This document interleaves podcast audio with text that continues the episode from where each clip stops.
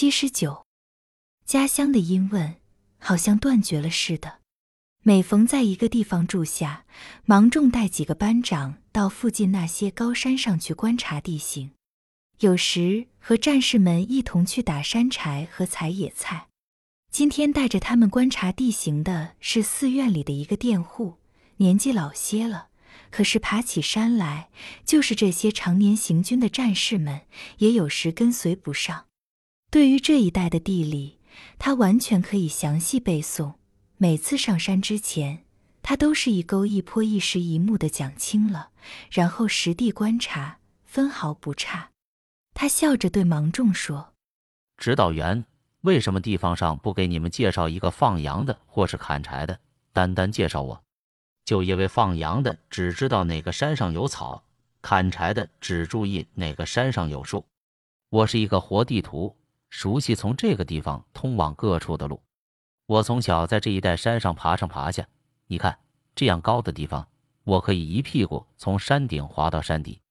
这引起了战士们的好奇心，芒种俯身往下看，刚刚升起的太阳照耀着这座山坡，山坡上没有种什么庄稼，却有一片片开着黄花的野菊，一丛丛挑着紫色小铜铃样花朵的丰润的灌木。有他们熟悉的草虫造叫，有他们在平原从来没有见过的鸟飞掠。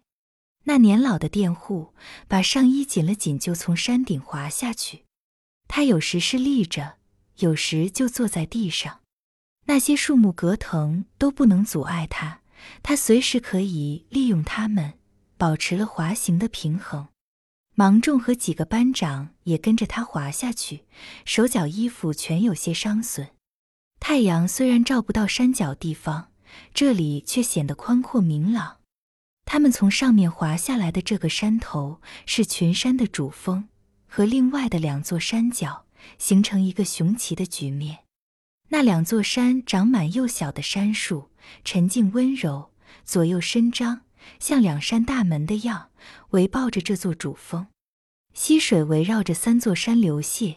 使人不能辨认它们的方向和源头。溪流上面盖着很厚的从山上落下的枯枝烂叶，这里的流水安静的就像躺在爱人怀抱里睡眠的女人一样，流动时只有一点点细碎的声响。他们脱下鞋袜，把脚浸到这绵软清凉的水里。指导员，不要认生，这就是你们呼沱河发源的地方。老佃户说。谁要是想念家乡，就对着这流水讲话吧，他会把你们的心思带到亲人的耳朵旁边。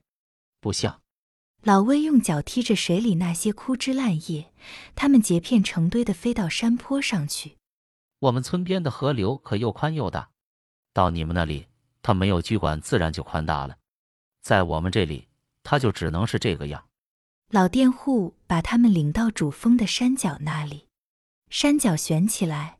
在它下面是一洼泉水，泉水从一条赤红色的石缝里溢出，鼓动着流沙，发出噗噗的声音。这就是呼沱河的主泉。两座小山下面还有几个泉眼，流出的水也加入在它的雄厚的声势里。同志们相信了老佃户的话。我知道了你们的家乡，我就想领你们来看看。老佃户说。我们住的乡离很远，可是多少年来就有这么个东西把我们连在一起，我们就像吃着一个井台上的水那样亲近。老温笑着说：“年轻的时候，我曾经沿着这条河走出山地，然后坐上船航行到海边上。”老佃户说：“你们那一带的风俗人情，我还记得清楚。条河两岸高粱种的多么整齐，长得多么兴旺。”夹着大包高粱叶的小伙子们从地里钻出来，汗水冲着满身上的高粱花。老头提着悬网，沿着河岸走，看着水花撒网，河两岸的松软的泥块不停地崩散到河水里。有的人用一个兜网捉鱼，站在一个回水流那里，半天不移动，像扇车一样的工作，不管有鱼还是没鱼。我们船往下行，滹沱河过了饶阳、县县。和阜阳河合并，河身加宽了，再往东北流，叫子牙河。可是天下的水都是从我们这里流过去的。我看着那里的河水，也像看着亲眷一样。经过水电，大个蚊子追赶着我们；水波子载着西瓜、香瓜、烧饼、咸鸭蛋，也追赶着我们。夜晚，月亮升起来了，人们也要睡觉了。在一个拐角地方，几个年轻的妇女脱得光光的在河里洗澡了。听到了船声，把身子一起缩到水里去，还不害羞的对我们喊：“不要往我们这里看。”说实在的，我们平原上是多么广阔和散心呢！老温仰头望着高高的，像桃井的时候看见的天空。我并不想搬到你们那里去住。老佃户说：“那里道路太多，我们这里不管通到哪里，就只有一条路，你就放心大胆奔前走吧。”哈哈，我这是说笑话了。他们趟着水，顺着山谷往前走。山谷里闷热，脚下的烂叶也在蒸发。天空出现了大块黑云，压下来像一架大夯一样。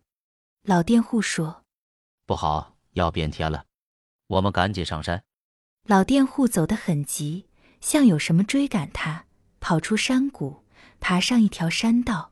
他攀着石脚猛上，老温还没有穿上鞋袜，跟在后面说：“你别安心拉着我吧，就是下雨，这里也不会发水冲房。你没有吃过什么亏，就不知道对什么害怕。”老佃户说：“赶快走，不然我们就会过不了前面的河。”四面的山峰全叫阴云盖住，雨声就在耳朵里怪叫，可是并没有一滴落在眼前。他们爬过山梁，老佃户带他们急急地过了河。这是滹沱河的前身，现在水还只涨到膝盖以下。可是，在过河的时候，老温跌倒了好几次，那水流好像叫什么大力量压下来，一人高的石头在河身里翻动着。他们过了河，又急急上山，只等爬到山顶，雨也下起来了，老佃户才停下来喘喘气。对老温说：“往上流看，现在你可以看看山里发水的情形了。”在大雨里，老温转身看滹沱河，山洪像一堵横泥墙一样从山谷压下，水昂着头，一直漫到半山腰。水往下行走，好像并没有什么声响。